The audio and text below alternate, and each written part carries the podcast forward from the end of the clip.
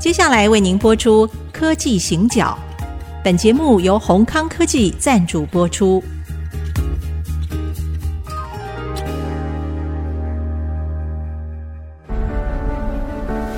从区域情势、产业变迁到文化体验，娓娓道来全球供应链的故事。欢迎收听《科技行脚》。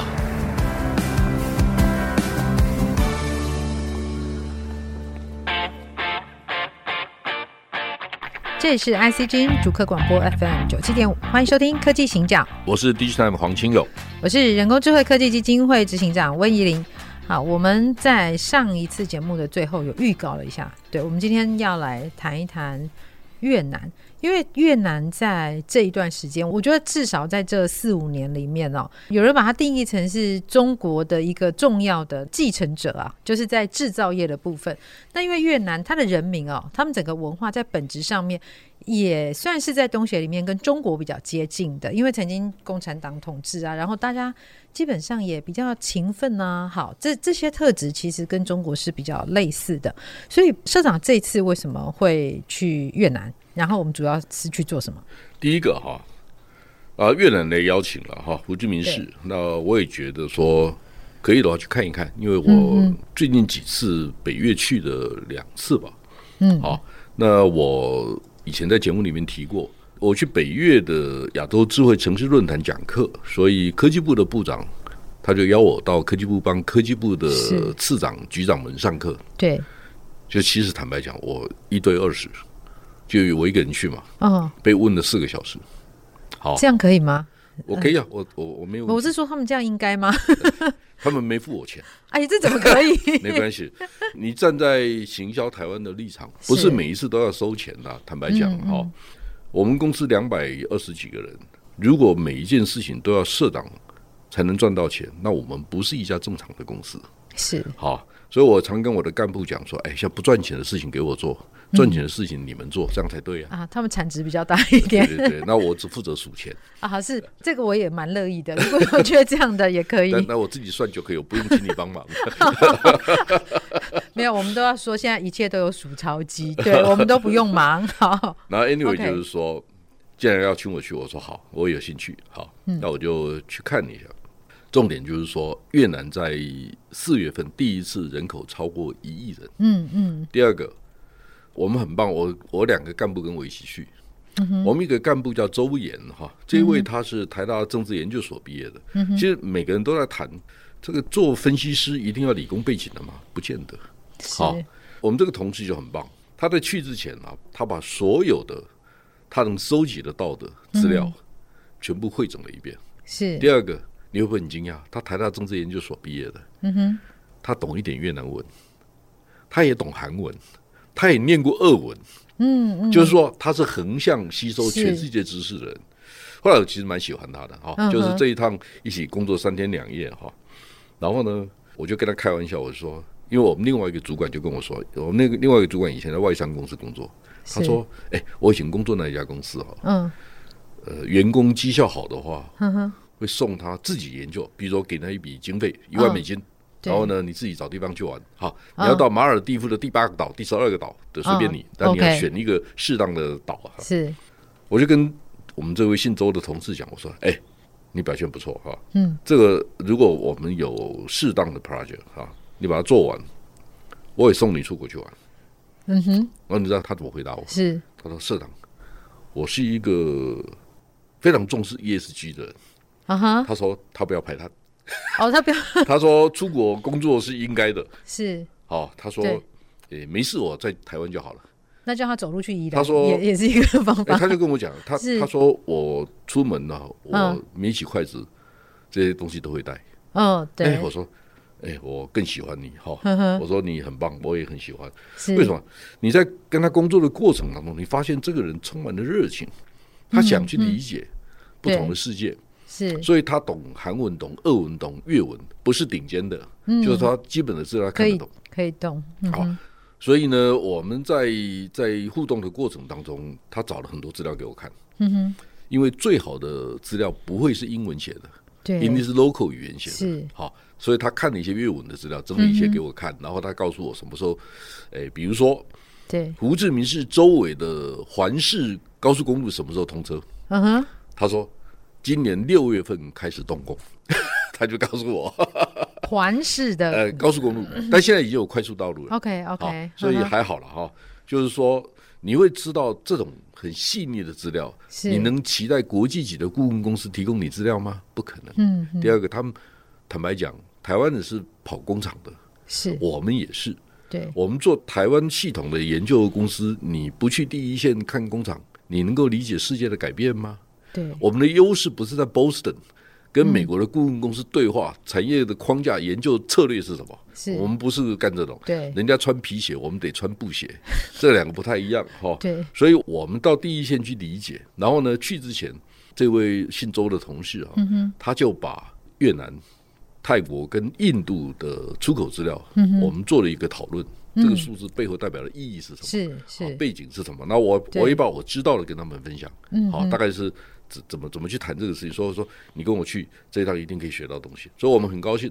好，第二个就我就跟开始跟他谈说，作为一个产业分析师，最难的地方是怎么去定义市场。嗯哼，就是说，一样看到一亿人口的国家是好，那台湾怎么去定义北越跟南越？第二个，你怎么定义河内跟胡志明市？好，那你知道为什么我都问了？胡志明市附近有几个省？最大的是什么？好，出海口在哪里？嗯嗯。好，航运空运的系统有没有第二个、第三个机场？我大概会问一些这些问题。好，是。然后我要了解一下他们的政府政策是什么，他们能够提供什么样的资源给我们？对。好，大家要知道，台湾人很幸福啊。为什么？我们是 inside out。为什么？因为产业饱满，是往外走。人家是 outside in，求我们呐、啊，求我们去投资设厂啊。是。所以大家要知道哈。越南、新加坡这些国家，嗯，就是把 administration 政府的行政当成 business 在 run。是台湾因为太幸福了，我们好像把 administration 好，我们把 business 当成 administration，就哎、欸，你没事不要来找我，哎、这个，是这个意思吗？哎，是这个意思吗？我刚刚这样问，这是什么意思？就是你会知道了，我们因为很多人要投资，或者我们的产业够大，对。那如果有政府管得着的一些法令，政府第一个想法就是说，哎、嗯。这个事情有没有合乎法规？是政府不会问你说，你创造几个就业机会？你什么时候听过台湾政府问你，你创造几个就业机会？你每年缴多少税？好，不要问这个问题。五月的时候不可以讲到那你的你的 税，你的租税负担率高不高？嗯，好，你一年缴多少税？你占 GDP 比例多少？政府会跟你讨论这个事情吗？没有啊，他就是想说，哎，我把水电做好就谢天谢地。如果水电再做不好，你不会被骂死？对，所以我的问题就是说。如果有一天我们的政府会发现说，原来我们产业这么珍贵，他愿意用很用心的方法去呵护它，这个时候台湾呢可以赚到的钱、赚到的附加价值会更高。所以这是心态的问题。所以我们讲意识形态啊，其实不是统独蓝绿的问题，意识形态是我们不会把产业、商业当成带动整个社会进化发展的一个很重要的动能。是。最近呢，我看到一句话，我看得很伤心哈。他说日本人只是把台湾当成进化一点的东西、东南亚而已啊？你不觉得吗？我也同意耶。是是，基本上我比如说哈，四十年前我在韩国的时候，嗯，韩国的军人呢，出门如果穿军服的话，他的军服背后一定三条线，烫过的，烫过，他没有哩哩啦啦乱七八糟的衣服。你出门就是要穿，你是个军人，你就要穿的。被尊敬，对，所以韩国的部队问题也很多，但是至少从外观上面来看，嗯，你从他跟他敬礼，你你跟他敬礼的样子，你大概就知道他们受过很好的训练，是是，好，所以如果我们在台湾连军官都穿不好，所以我对最近电视上有一个广告哈，嗯，有一个广告就是。军人穿的哩哩啦啦，就是说，哎，我们这个药怎么样？那个，这个很不合适。就是你是广告商，你也不可以拿这种内容。就是说，你对军人要有基本的尊重。是，好，就是我们也许不满意，但是社会对他要有基本的尊重。对，要不然谁帮你打仗？是，好，所以商人跟这些事情的连接哈。对，说我们从很多国家嗯哼传递回来的讯息，不见得只是为了生意上面的往来。是好，还有很多文化，有很多社会改变的过程当中，我们需要注意的一些事。所以台湾为什么会是比较好一点的？我们运气很好，因为不对称。对，刚刚那句话还没有解释完，觉得坚持要问。所以，就我我同意啊。嗯哼，为什么我我讲说韩国大家都可以理解啊？韩国其实整个国家，如果扣除它的外在的问题哈，是它大企业的问题，整个韩国社会的进化，嗯，你可以从它的文创产业是可以看得到。对，第二个就是说，当你看到尹锡悦到美国去跟、哦、跟拜登在对话的内容啊，你就开始理解哈。韩国社会有很多的改变，它是可以讨论的。是什么意思呢？大家知道哈，我在韩国住过两年，我可以用韩国话跟很多韩国朋友对话。从一九八零年代的中期，一直到二零二零、二零二一、二零二二为止，你大概可以感受得到，韩国人大部分是倾向中国大陆的。为什么？因为要做生意嘛。是啊，是或者有很多很多新的变化，我就不说了。但是你可以看到这一两年变化很多。嗯哼，好。那大陆也许大陆有一些外交政策需要调整，好，但除非大陆有不同的想法，这个也不是我能插嘴的了哈。我只是说，以我的理解，嗯，韩国人对于大陆的认知跟看法也在改变。是，好，那这个就这个就会牵涉到所谓的普世价值、国际规范的问题。对，如果大家都觉得说，哎，这个是有问题的，嗯哼，那我们台湾人觉得有问题，韩国人不会觉得有问题吗？对，好。第二个就是说，韩国这个社会接受大家公平讨论的大环境，其实比台湾好。嗯，它慢慢有有成型了。不是这样子，如果你看得懂韩国的电视节目，看得懂韩国的新闻评论，你就会知道说，他们大致上可以保持一定的中立，绝对不像台湾，就是今天谈地缘政治，明天可以谈半导体，后天可以谈电池。这个事情，我觉得就是我我很难接受啊。就是说，很多人问我，那我也会有意见。但是它有两两个不同的面向。第一个，你问我产业的问题，我觉得这是我的本业。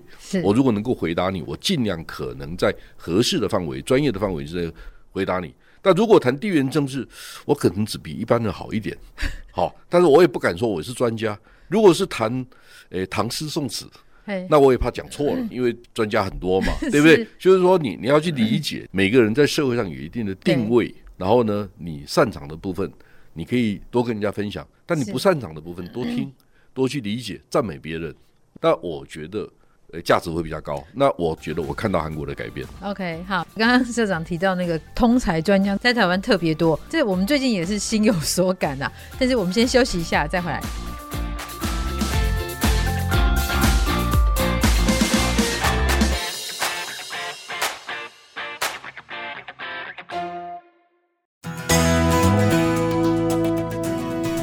回到科技行脚，我是温依玲，我是黄清勇。好，我们刚才跟那个社长从越南开始谈起，对，那但是我们也顺便照顾到了那个韩国。好，那所以我们现在呢再回来越南，就是这一次整个在演讲里面，我不晓得社长你看到韩国他们怎么样去定义自己接下来的国家策略，有没有清楚的在跟你交流这件事情？其实啊，韩国这个国家开始面对下一个成长很重要的瓶颈。好，就是说，大家如果知道哈，三星电子在今年第一季的获利情况其实蛮糟的。哎，是。它勉强靠着手机的销售还可以回收一点，对，啊，盈余，但是已经是属于那种很小了哈。就我记得是六千多亿韩币吧。是。所以现在大概一千一对一美元嘛，所以你除一下大概就知道几亿美金而已啊。所以，它的获利暴跌百分之九十五，跟去年同期比的话，是好。那接下来的国家战略怎么拟？第二，嗯、第二个，因为三星的比例很高，那你会发现说，LG 坦白讲，你真的花花很多心思去研究 LG 吗？它只是 one of 全世界重要的电子公司其中一家，是。然后它对全世界大盘有影响吗？So far 是没有。所以你开始去理解哈。三星去年两千四百五十七亿美金的营业额，嗯，背后代表的产业意义，跟它可以后续哈。虽然他一直强调今年资本支出还是有好像是三百多亿美金的样子，不管多少哈，就你可以去理解，韩国这个国家也必须面对下一个非常重要的改变哈。是。那还有一个就是说，我们对于 G two 的理解，对，你怎么选边站？或者是因为我们在第一线嘛，对，就是说在国家战略上面，尤其台湾的电子业又这么大，嗯哼，我们怎么去理解？是怎么去定位我们自己的价值？对这个在下一个阶段很重要。那过去我们成功的因素，在未来会不会继续成功？其实我常常讲哈，就是说。嗯台湾的电子业拥有不对称的优势，是好，因为我们在婴儿潮的时代发展，我们在大陆还在睡觉的时候，我们醒过来了，我们比较早，是。好，或者我们真的半导体要起飞的时候，正好出现了一个新竹科学园区，嗯，好，我们的 infrastructure 不错，我们的条件什么都对了，是，所以我们运气不错，再加上一九八零年代个人电脑崛起，两千年左右手机崛起，这个都给台湾的零件工业带来很多的机会，嗯，那我们是属于那种。资源集中、不对称的发展，是。然后呢，我们又在对的时代专注在代工，对，这也是很重要。我们其实品牌做的很少，也不太会做吧？真的，对。哦，所以为什么我刚才讲，就是说定义问题非常关键。我们现在开始面对东协、南亚的时候，我们怎么去定义问题？我们跟泰国之间的关系什么关系？我们跟越南之间什么关系？我们要先做什么事情才会得到对方的肯定，或者我们可以事半功倍？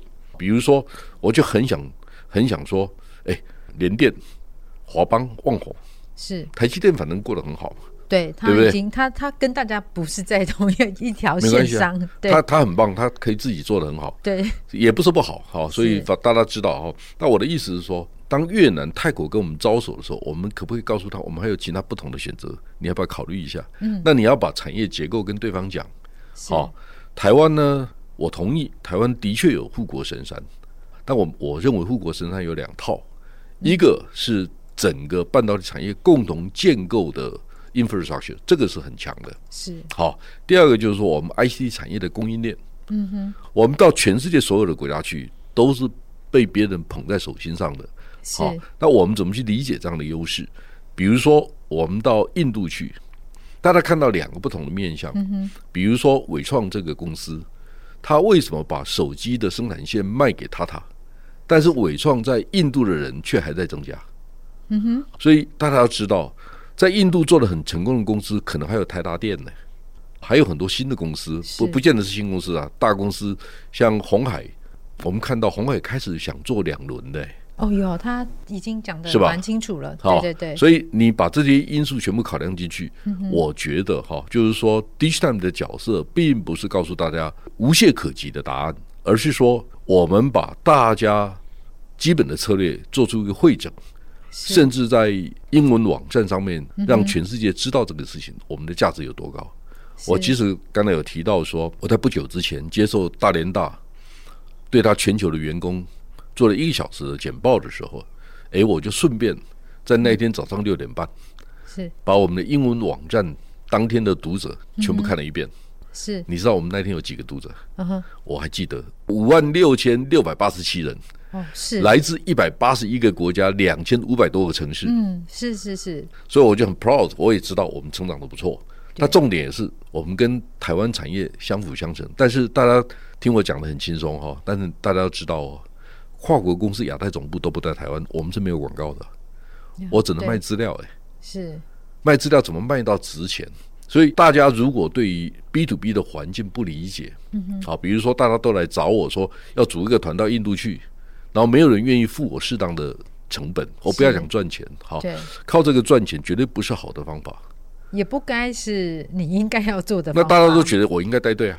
因为说我我最熟啊，你直接开旅行社，我觉得可以跨业整合了。是，大家为什么不去想啊？数位转型的过程当中，嗯，当你把所有的资产模组化以后，是模组化跟谁对接，那个方法就很重要。其实有一个电子业的前辈告诉我一件事情，是他说投资软体、投资服务业，如果你的 business model 不赚钱，对，你是不值钱的。是，我觉得很有道理。对，好，因为服务业本身。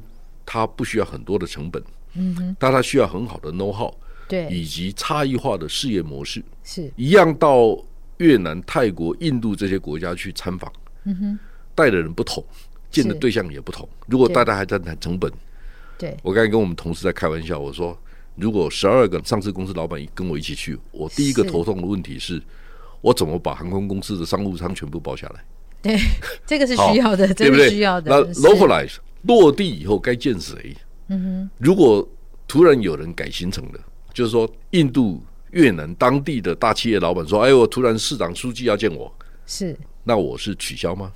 举例来讲，取消的成本风险谁负担？对，好。第三个就是说，如果要开始行前会议，嗯、这十二个老板会不会跟我说：“哎，我明天法说会，我明天干什么事情，我不能参加。”常态吧？对，所以所以，我告诉各位，搞老板团啊，最累。嗯也最没价值，因为你不能跟他收钱，是。因为他说：“哎呀，平常我们就付你会员费啦，你应该怎么样怎么样。”哦，呃，很多人是这种心态啊，我我了解，是，但是有很多很很好的老板啊，我讲的诶有点偏颇哈，就是很多企业界对我们还是很支持的，否则我们也活不到今天。但重点不是这个，重点就是说，你开始要去回到一个国际运作的机制，嗯哼，从价值出发去思考问题，不是从成本、时间。去思考这些问题哈，所以呢，我我讲，我这趟到越南去哈，我看到他们带我去那个战情中心，是，然后我就发现说，哎，那个城市周围所有的交通啊，这种东西很多嘛哈，对，我只问了一个问题，我说你们的 solution 硬体设备跟谁买？嗯哼，他说当然跟台湾买啊，好，跟台我不讲哪一家了哈，我不适合讲这个事情，但是跟台湾有名的工业电脑公司买，嗯哼，那你们知道吗？我查过资料，台湾的工业电脑公司的毛利率通常三十五到四十之间。哦，我们有比较差吗？高毛利，对，它是高毛利的行业。你只要做差异化，是。那现在开始你会发现说，量产制造的公司，他也想做差异化的东西。对，所以他采购零件啊、配套啦、生产啊，这个结构也正在改变。是我们对这个事情有多少理解？这个事情是老板自己讲呢，还是透过我们的嘴巴讲会比较好？你有没有想过这个问题？好，就是说，假设工业电脑大厂研华经过去讲课，对，你认为我讲的比较有效，还是董事长讲的比较有效？你讲的比较有效，也是因为董事长讲的一定是那个对政策政令宣导。在在我们公司也是这样子，我讲的员工都不听，所以我适当的时候请露露来讲。哎，可以可以，这我可以，这我可以。你先把剧本跟我雷好。所以我我们都知道这样的情况哈，所以我们要了解哈。我们在越南，然后我觉得人才很重要。第二个，当地的市场很重要。第三个，如果你发现说越南 VinFast，嗯，他们在做电动车，然后 Vingroup 说他们要做半导体，那你会嗤之以鼻呢，还是认为说，哎，搞不好八年、十年以后他就有机会了？我先预告一下哈，我看到一个资料，对，就是 Intel 负责 Foundry 的 President，嗯，辞职了。然后回到印度去，他是印度人。哦，好，那我先跟你预告，是因为我说我一个多月以前我去印度参加亚洲经济论坛，对，里面有很多半导体业的。嗯哼，我感受到那个气氛是印度已经很明确要做半导体。如果是这个人回去带的半导体的 team，不意外，不意外，对，不意外。第二个，我刚才谈的哈，印度 IC 设计人才五万七千个人，比台湾还要多。但他没有 IC 设计业。如果印度本地的市场开始形成，我们讲手机，我们讲伺服器，嗯哼，很多新的，包括电动车，是当地的市场需求形成的时候，印度怎么会没有 IC 设计业呢？所以你要看八年、十年以后，印度会不会是台湾的对手？不是不可能哦。是，所以不管是对手、合作伙伴哈，但是我个人比较倾向就是说。所有的人，我们台湾人看所有的人都要把人家看成美女，为什么？因为连结越多，价值越高，而不是把每个人都当成假想敌。是是，好，我觉得这个比较重要，就是说我们要理解哈，台湾的产业，我们过去有一些幸运，对，但是未来的十年、二十年还会这么幸运吗？